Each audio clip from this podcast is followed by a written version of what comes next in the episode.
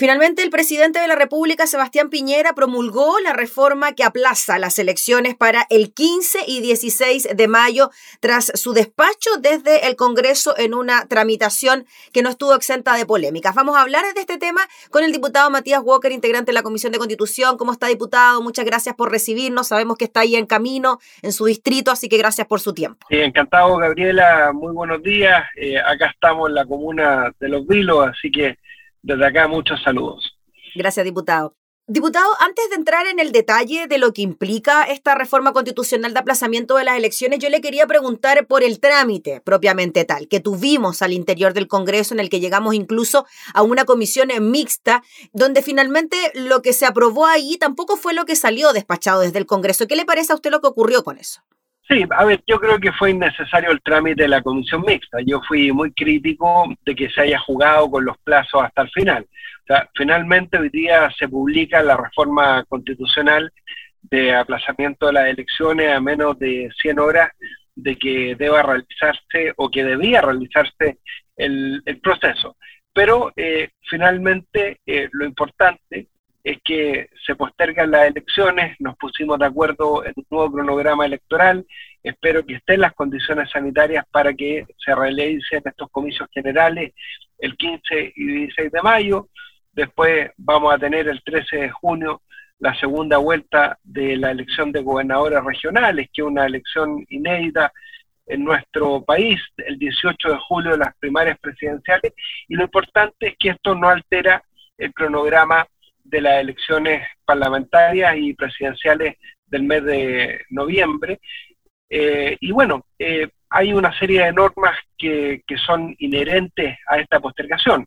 Eh, a partir de hoy pueden regresar los alcaldes, pero tienen que volver a ser subrogados desde el 15 de, abril hasta la realización de la elección el 15-16 de mayo. También se suspende todo el periodo propaganda electoral 24 horas después de publicar, es decir, este es el último día que se puede realizar propaganda electoral. Después, eh, lo único que se puede realizar es eh, mantener la publicidad, las famosas palomas en recintos privados que hayan sido cedidos por los propietarios de esos recintos a título gratuito. Diputado, en cuanto a esos puntos que usted nos nombra, quizás en los que hubo mayor polémica a la hora de ponerse eh, de acuerdo, ¿por qué finalmente se toma la determinación o se despacha así de que el feriado sea obligatorio pero no irrenunciable o que, por ejemplo, tampoco haya transporte gratuito para el día de las elecciones. Sé que eso ya se había zanjado en el Senado, pero ¿qué le parece que eso no vaya dentro de la normativa? Muy lamentable, Gabriela, que tanto el gobierno como los diputados de Chile Vamos, los senadores de, la coalición de gobierno se hayan opuesto no solamente a tener transporte gratuito el día de las elecciones, sino que además que fuera feria renunciable para los trabajadores del comercio.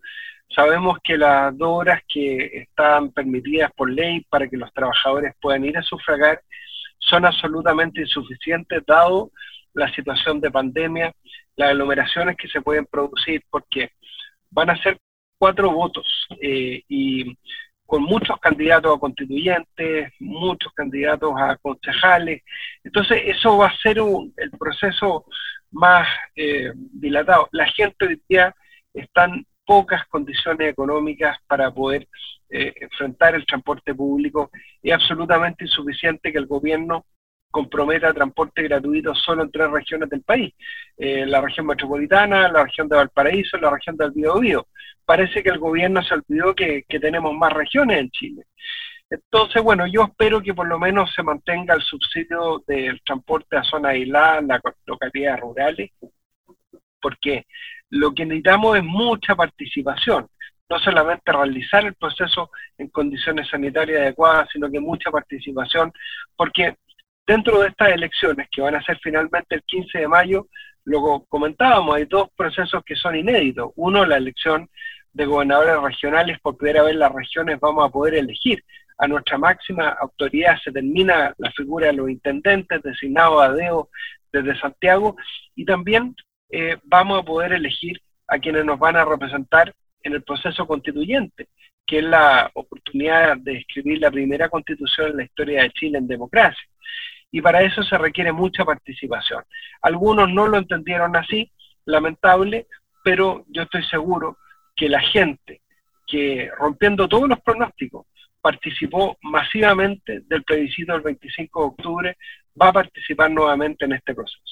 Diputado Matías Walker, en relación a lo que usted pudo escuchar en la tramitación de esta iniciativa, expertos en la materia, ¿Se puede asegurar de que finalmente el 15 y el 16 de mayo se van a poder realizar los comicios tomando en consideraciones de que estamos en un momento bien complejo en cuanto al número de contagios por la pandemia? Desde el gobierno, ¿se pudo asegurar de que se podría hacer la elección en esa fecha para así no seguir alterando el calendario electoral que viene tan, tan contundente para este año? Sí, la verdad, Gabriela, es que se lo consultamos tanto al ministro París como a la presidenta del Colegio Médico y nadie está en condiciones de garantizar. Eh, por lo tanto, hay que seguir monitoreando la, situación.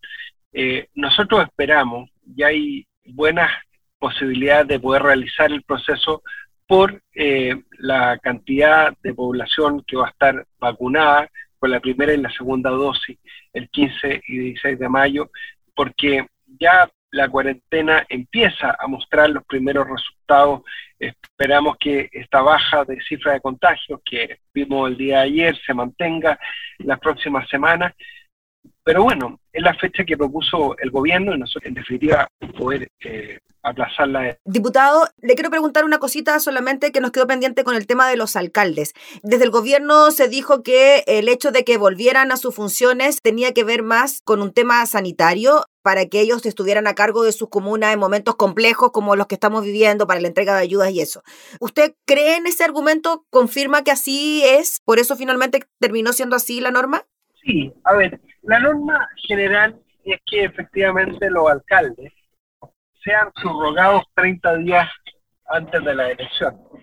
Y eso es lo que primó, porque además había una complicación adicional.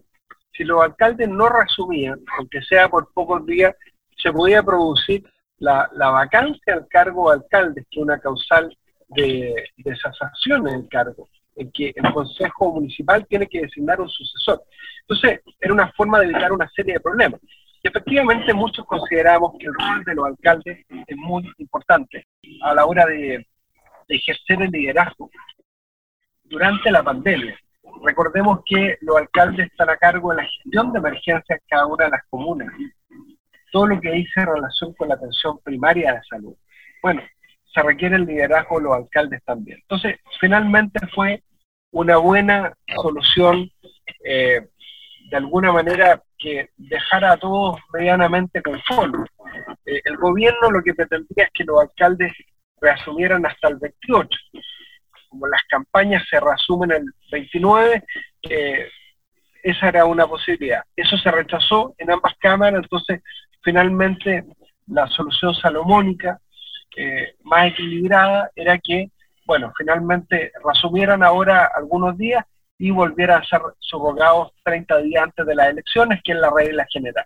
Ahora sí, con esto cortito, diputado, el tema de los créditos y los intereses que también generó polémica para los candidatos, de los créditos que se habían pedido para las campañas que en un primer momento se había aprobado así. Sí, eso finalmente se rechazó porque, aun cuando tenía bastante justificación por el hecho de que son créditos que se otorgan con cargo a los votos que saquen los candidatos y la elección se postergaba, eh, se generaba una situación que eh, olía a privilegio por parte de los candidatos porque no todos los chilenos que han enfrentado la necesidad de servir créditos con los bancos tienen esa posibilidad que se, se suspendan los intereses. Por lo tanto, se rechazó finalmente esta propuesta que había surgido desde el Frente Amplio. Muy bien, pues diputado Matías Walker, le agradecemos enormemente por su tiempo, que esté muy bien y que le vaya bien allá en ruta hacia sus eh, localidades. Muchas gracias, Gabriel. Gracias, que tenga buen día. Era el diputado Matías Walker hablando entonces sobre la aprobación de la reforma constitucional que aplaza las elecciones para el 15 y 16 de mayo.